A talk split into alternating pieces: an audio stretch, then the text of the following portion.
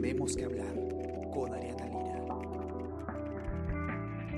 Hola, hola, ¿qué tal todos? ¿Cómo están? Espero que muy bien. Yo soy Ariana Lira y hoy tenemos que hablar de eh, la ley de presupuesto, tenemos que hablar de del Congreso, porque eh, ayer eh, finalmente el Congreso ha aprobado el presupuesto público para el 2021. Y esto puede sonar de repente para algunos un poco eh, raro, un poco, un poco tedioso quizá el tema, pero es bastante más interesante de lo que parece. Eh, ¿Por qué? Porque el presupuesto público eh, que, propone el Ministerio de, Economía, lo que, lo que termina siendo en la práctica muchas veces es un, un toma y daca o una negociación o un, digamos, un debate entre el Congreso y el gobierno, en el cual los congresistas intentan meter eh, eh, algunos proyectos de inversión eh, para sus regiones y hay que hacer ahí pues un poco de negociación. Entonces es bastante interesante cómo se da esto en el contexto en el que estamos, en el que el gabinete, en el que Francisco Sagasti acaba de asumir la presidencia de la República después de una crisis muy intensa entre, de, de, conflicto y de enfrentamiento entre el Ejecutivo y el Congreso. Entonces nos encontramos con un nuevo presidente, con una nueva relación, en teoría, entre Congreso y Gobierno y nos encontramos además a solamente días, a dos días de que, o, sí, dos días de que el Congreso, eh, de que la, la primera ministra, Violeta Bermúdez, se presente en el Pleno del Congreso para pedir el voto de confianza del gabinete. Entonces, eh, ¿qué es lo que pasa con, con esta, e, este tema de la, de la ley de presupuesto? Es, es un tema no solamente sumamente importante desde el punto de vista económico y financiero del Estado, sino también desde el punto de vista político, ¿no? Entonces, eh, qué es lo que ha pasado y, en, qué, en, qué ha, en, qué ha terminado finalmente la aprobación de este presupuesto. Es algo que vamos a conversar con Israel Lozano, periodista de Economía y Negocios de Diario El Comercio, que ha escrito la nota y está aquí con nosotros y lo vamos a, desmenuzar un poco cómo, cómo ha ido este tema. ¿Qué tal, Isra? ¿Cómo estás? Qué gusto tenerte por aquí después de tanto tiempo. ¿Qué tal, Ariana? Un gusto estar aquí nuevamente. Eh, Isra, de repente, antes de entrar a, hablar de, a, detalle de, de, qué es lo que pasó finalmente, que se aprobó, eh, podríamos conversar un poco sobre eh, sobre cómo, cómo se da el, el, tema, o sea, cómo funciona el tema de la, de la ley de presupuesto en, en, el Congreso, ¿no? De la aprobación, porque si bien es cierto que la, la, Constitución es clara en que los congresistas no tienen iniciativa de gasto, ¿no? O sea, los congresistas no pueden crear ni aumentar gasto público, ¿no? No tienen ningún poder de ejecución tampoco de gasto.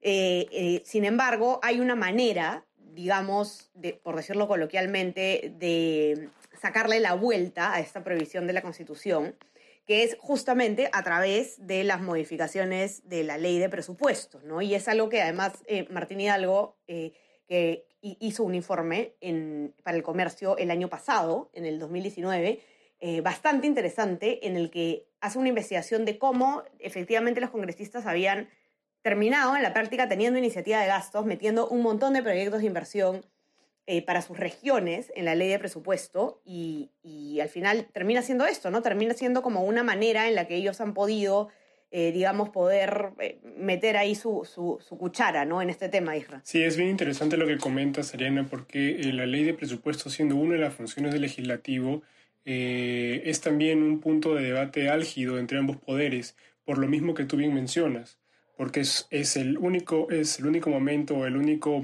si se, si se quiere evaluar, posibilidad que tiene el legislativo de ordenar, más no aumentar, temas que son de presupuesto de nacional, ¿no? Porque como bien sabemos, la, la, la previsión de la Constitución advierte que el legislativo no tiene capacidad de gasto, no puede aumentar gasto.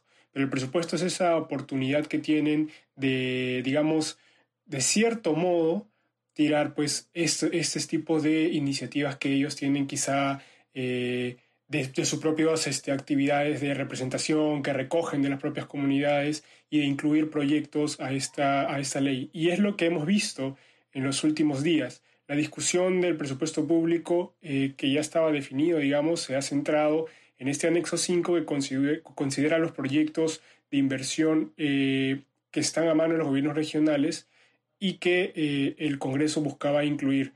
Momentos en los que veíamos que se proponían eh, un solo congresista más de mil proyectos, eh, veíamos también este, que la lista era de 3.000, iba y venía, se trataba de definir el número de proyectos que se buscaba incluir, ¿no? Y este ha sido prácticamente, como tú bien mencionabas al inicio, el tire y afloje relacionado al tema del presupuesto público, que también, como bien mencionas, este, eh, Martín había reportado ya mucho tiempo atrás, porque eso es algo muy habitual, digamos, también en la ley de presupuesto, ¿no? Es esta discusión última por el tema de los proyectos. Claro, y, que, y, y creo que es importante... Sí, no, que, solamente quería, quería decir, no, esta cosa anecdótica que estaba en, en, este, en este informe de Martín, ¿no? Que es que eh, uno de los congresistas que, que le habla a él en, en, en, reserva, si no me equivoco, le dice que todos... Eh, se pelean por entrar a la comisión de presupuesto. Mm. No todos en el Congreso quieren estar en la comisión de presupuesto, presupuesto y, y ¿por qué se da eso? Porque eh, según dice este congresista, ¿no? Este ex congresista, es que eh, el negocio del congresista estaba en colocar los proyectos de los gobiernos regionales y locales, ¿no? Entonces es, hay que tener mucho ojo con lo que pasa justamente ahí. Todo el tema de la representatividad que tienen pues los, los congresistas sobre sus regiones termina pues tratando de ingresar en este listado, ¿no? Eh, Creo que en esta oportunidad sí ha sido eh, amplio el número de proyectos que hemos visto en algún momento y le toca al Ejecutivo negociar para reducirlos porque, por supuesto, eh, como en cualquier otro año, el Ejecutivo tiene que velar por la efectividad del presupuesto, porque estos, eh, estas asignaciones finalmente se traduzcan en inversión y, que, y además que tengan un efecto, ¿no? que creo que es lo más importante, no es invertir por invertir, sino ver que va a tener un resultado. ¿no? lo que ha pasado en esta oportunidad ha sido algo más pronunciado, hemos visto una debate largo sobre el tema de, proyectos de inversión que creo que ha sido, ha terminado finalmente, como vimos, con una aprobación de una ley que ya ha definido solo 142 proyectos, ¿no? que es lo, lo último que ya ha terminado por decidirse. Claro, o sea, al final el Ejecutivo solamente ha permitido que se incluyan 142 proyectos de, de los más de 500, si no me equivoco, que habían eh, pedido los congresistas que se incluyan. Sí, son 142 proyectos de inversión este, básicamente vinculados a mejoramiento de colegios, de sistemas de riego para la agricultura. Son bastantes obras pequeñas por regiones que se han buscado incluir eh, y, que, suceden luego de que pues, el, el, Ministerio de Economía también haya dicho que había que reducir esa cifra ¿no? para poder este, tratar de preservar todo el tema fiscal, que sobre todo en este año de crisis es vital para el país. ¿no? Ahora, algo que te dice una de, las fuentes que tú citas en tu nota, Isra, es que, eh, digamos, eh, puede, puede estar, pueden estar estos proyectos incluidos en la ley de presupuesto, pero hay un tope que, igual lo termina estableciendo el gobierno, ¿no? El Ejecutivo. Sí, es, es, es digamos, eh, la ley de presupuesto siempre parte por iniciativa del Ejecutivo quien define finalmente el tema de Hacienda Pública, es decir, el Ejecutivo es el que controla todos los ingresos y egresos del país eh, y que define finalmente el monto que va a terminar siendo la ley de presupuesto del año en debate. ¿no? Para 2021 se definió que son 183 eh, mil millones de soles. Entonces, lo que comenta eh, Luis Arias Minaya en la nota que publicamos hoy es las leyes de presupuesto nacen así, con ese tope. El Ejecutivo dice hay 183 mil para gastar en el próximo año. Esto es el presupuesto que tenemos. Entonces, incluir estos nuevos proyectos tal como lo hace el Congreso no quiere decir que ese monto va a crecer, sino que dentro de la estructura del presupuesto va a tener que reasignarse gasto o repriorizarse las funciones que se tiene sobre eh, el, presupuesto público, lo cual es importante porque entendemos eh, que cada presupuesto público nace con prioridades, ¿no? La prioridad del presupuesto es atender salud, es atender eh, educación, es atender la pandemia, por ejemplo. ¿no? Entonces, si tú incluyes partidas como esta, eh, eh, sea pequeño o mayor el monto, significa que vas a tener que recuadrar tu, tu, tu presupuesto. Y al recuadrar, inevitablemente vas a tener que quitar de algunos lados para poner en otros. Entonces, ¿cuánto esto podría afectar o no los objetivos que tiene trazado cada presupuesto público, que es una cosa que vamos a tener que ver en el transcurso del año también, ¿no? Porque otro punto importante que hacen los, los expertos que hemos consultado es que eh, es cierto, se han incluido 142 proyectos, el costo que ha dado el MEF sobre el mismo es de 336 millones, es decir, del presupuesto hay 336 millones que se van a asignar a estos 142 proyectos, em, pero no sabemos la situación de los proyectos y tampoco estamos seguros de si se van a ejecutar. ¿Por qué? porque todos los proyectos pasan por un tránsito para lograr su ejecución. Toda una formulación de proyecto que incluye el ingreso a un banco de proyectos del Estado, los expedientes técnicos, evaluar su viabilidad y recién después de pasar toda esa fase de diseño, se asigna la partida y se realiza la ejecución. Y en ese tránsito hay bastante deficiencia en los gobiernos regionales. así es. Ahora, Isra, hay un tema también interesante aquí que antes de pasar a, nuestro segundo tema, que es el tema de, la ONP, que también es muy importante desde el punto de vista económico y político. Eh, es, es, ya como para cerrar el tema del presupuesto, ¿no? Es, es esto que hizo la, la ahora ex ministra de Economía, María Antonieta Alba. Eh, ella creó, digamos, eh, una obligación de que se tenga que transparentar los pedidos de cada congresista para, para, justamente incluir proyectos de inversión, ¿no? Era algo que antes no se hacía, o sea, no, no teníamos nosotros cómo saber qué congresista pedía qué proyecto, incluir qué proyecto en la ley de presupuesto, ¿no? Y ahora sí es obligatorio que se muestre. Sí, y resulta importante, ¿no? Por lo mismo que nosotros eh, como ciudadanía estamos al tanto de cuáles son los proyectos que, a los que se les está asignando presupuesto, en qué regiones, y sobre todo porque estamos hablando de dinero de todos los peruanos. El presupuesto público es una, un ejercicio que hace el Estado para poder definir cuánto es el dinero que se va a gastar para poder lograr el desarrollo del país en el, año en curso, ¿no? en el 2021. Entonces, sin duda resulta importante y, fue, y fue así este, como se tomó cuando la exministra Alba o la entonces ministra María Antonieta Alba lo hizo pública la lista, de, de, darnos cuenta todos, ¿no? ¿Qué congresistas están proponiendo qué proyectos y, y, nada, y evaluar si realmente son eh, necesarios o no. Eh, uno puede discrepar con eh, un proyecto o no, o estar a favor con uno o lo otro, pero ya era importantísimo saber cuáles son, porque en la situación, el, eh, y esto ya eh, yo creo que es una opinión personal, la discusión del presupuesto público, por ser, por, por, su inherente carácter técnico, a veces nos, nos deja sin conocer realmente qué es lo que hay dentro, ¿no? O sea, como, como habitualmente estás hablando de un presupuesto estatal, grande y tiene bastantes requerimientos técnicos, hay cosas que, no, que se nos escapan o que no necesariamente sabemos. Al tener al menos una lista de proyectos y conocer de cuáles estamos hablando, creo que es una forma más eh, interesante de sociabilizar todo lo que es este ejercicio por el presupuesto público en el país. De todas maneras, de todas maneras, sin duda eso ha sido un gran aporte que dejó la exministra María Antonieta Alba. Em, ahora, el, el tema que, que, con el que nos conectamos ahora es, eh, que además también está incluido en tu nota, es que eh, mañana, miércoles, el Congreso en el Pleno va a, eh, va a votar la aprobación por insistencia de la ley que permite el retiro de fondos de la ONP. Esta ley fue aprobada por el Congreso eh, y luego, después de, que fue aprobada, el Ejecutivo la observó. La observó porque consideraba que en primer lugar, el Congreso, como decíamos hace un rato, no tiene, no tiene capacidad eh, de, decidir gasto y eh, ya que no existen los, los fondos de la ONP, no, no, existen cuentas individuales, eso lo, lo explicará Israel mejor que yo en un ratito, eh, lo que pasa es que el Estado va a tener que sacar de sus arcas una cantidad de dinero y eso en la práctica, digamos, es el Congreso decidiendo sobre gasto del Estado, ¿no? Ese fue uno de los argumentos del gobierno en ese entonces eh, también el hecho de que, eh, bueno, hay, hay, varios argumentos más en contra de, esta ley, ¿no? Que iba, iba, a implicar al final en pérdidas para, para, los, para los pensionistas. Eh, el punto es que se va a, el, el, Congreso va a votar si se aprueba por insistencia esta ley. Y ya dijo el presidente Francisco Sagasti en la entrevista que tuvo el, el domingo con los dominicales, que si es que el Congreso aprueba esta ley por insistencia, él va a llevar de todas maneras, y lo dijo bien claro, dijo que no quede duda, lo va a llevar al Tribunal constitucional para eh, pedir que se declare inconstitucional, ¿no? Entonces, eh, momento tenso políticamente, muy tenso políticamente, porque enfrenta directamente al Ejecutivo que ha mandado ya una, advertencia eh, con el Congreso, y esto pasa un día antes de que la primera ministra Violeta Bermúdez se vaya a presentar en el, en el Congreso a pedir el voto de confianza, ¿no? Entonces estamos en, en un momento muy importante políticamente para ver cómo, cómo se dan las relaciones entre el Ejecutivo y el Legislativo Israel. Y, ahora podemos explicar un poco, ¿no? Sí, Ariana, y da la impresión eh, que es estratégico, ¿no? Quizá ahí yo, yo creo que la perspectiva la, tienes tú más clara por todo el ambiente político, pero poner un debate de, este,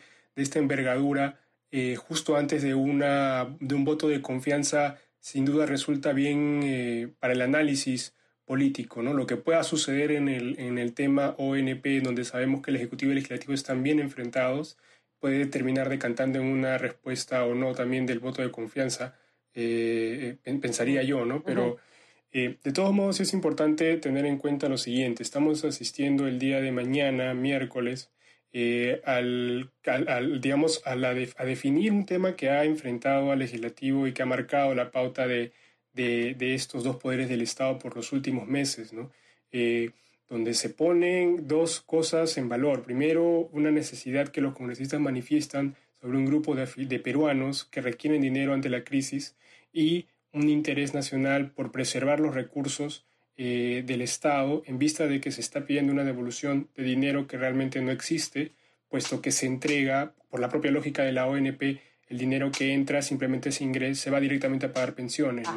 Entonces lo que suceda el día de mañana va a ser importante además, porque como bien mencionas, eh, Ariana, eh, Sagasti ha hecho la, entendería yo que por primera vez como presidente, al referirse a este tema, señalar ratificar la posición del Ejecutivo que tenía, eh, eh, que era de llevar esta ley al TC en caso sea aprobada, ¿no?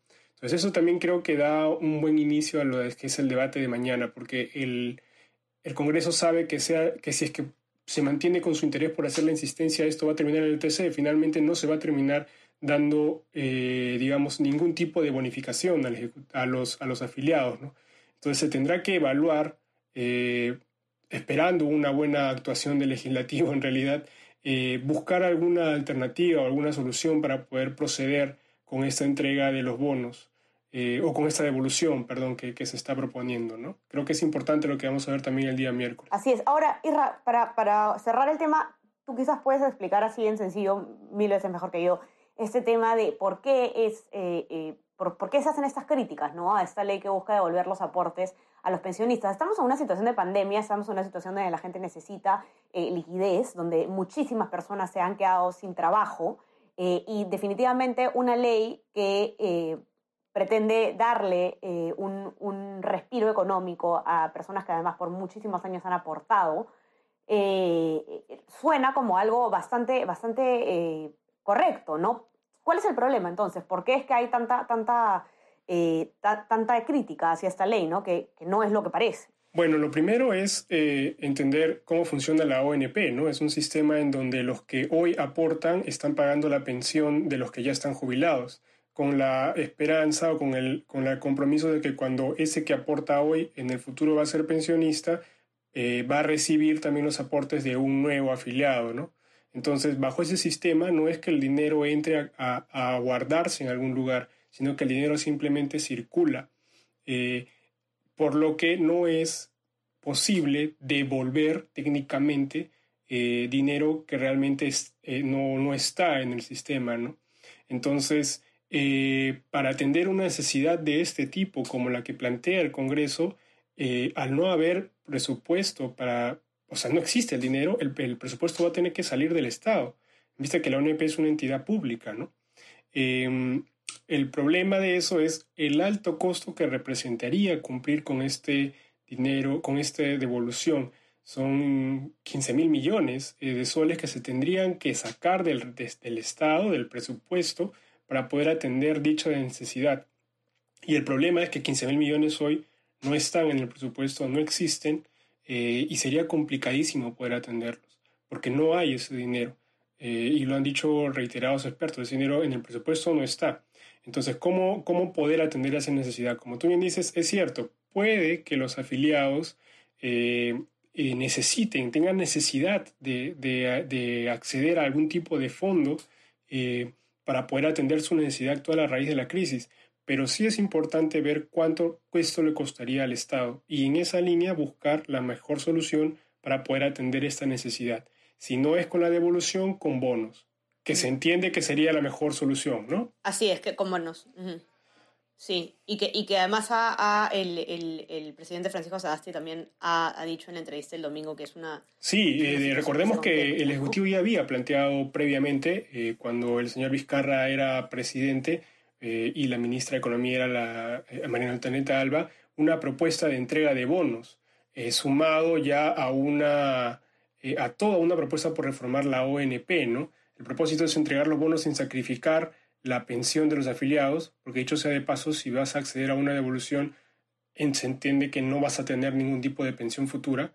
Eh, y eh, nada, no poder atender ellos sin necesidad de sacrificar la pensión y tampoco sin afectar al país, porque estamos hablando de presupuesto que va a tener que salir de las arcas del Estado. Así es, sin duda, eh, una reforma más que una ley que pueda proponer el Congreso como, como esta en la que estamos en la que estamos hablando, urge una reforma del sistema de pensiones en el país se ha hecho más que clara. Era ya clarísima antes de la pandemia, pero con la pandemia se ha hecho ya indiscutible. Los que nos escuchan eh, pueden entrar a leer la, la, nota de Israel a nuestra web, elcomercio.p, también está en nuestra versión impresa. Eh, y también pueden eh, suscribirse a nuestras plataformas. Ya saben que estamos en Spotify, Spreaker, Apple Podcast y SoundCloud para que puedan escuchar todos nuestros podcasts. Y nada, seguir también toda nuestra cobertura sobre todo lo que tienen que saber de coronavirus del, sobre el coronavirus en el Perú y el mundo, cuáles son las medidas que se están tomando el plano político también tenemos eh, todos los adelantos y los análisis sobre el proceso electoral. Y ya saben que si quieren recibir lo mejor de nuestro contenido a lo largo del día, pueden suscribirse a nuestro WhatsApp, El Comercio Te Informa. Así que nada, ha sido eso y estar muy atentos, Isra. Te mando un abrazo. Gracias por estar aquí. Un abrazo, Ariana. Gracias a todos. Conversamos. Cuídense todos, que tengan un excelente día. Chao, chao. Esto fue Tenemos que hablar Esto fue El Comercio Podcast.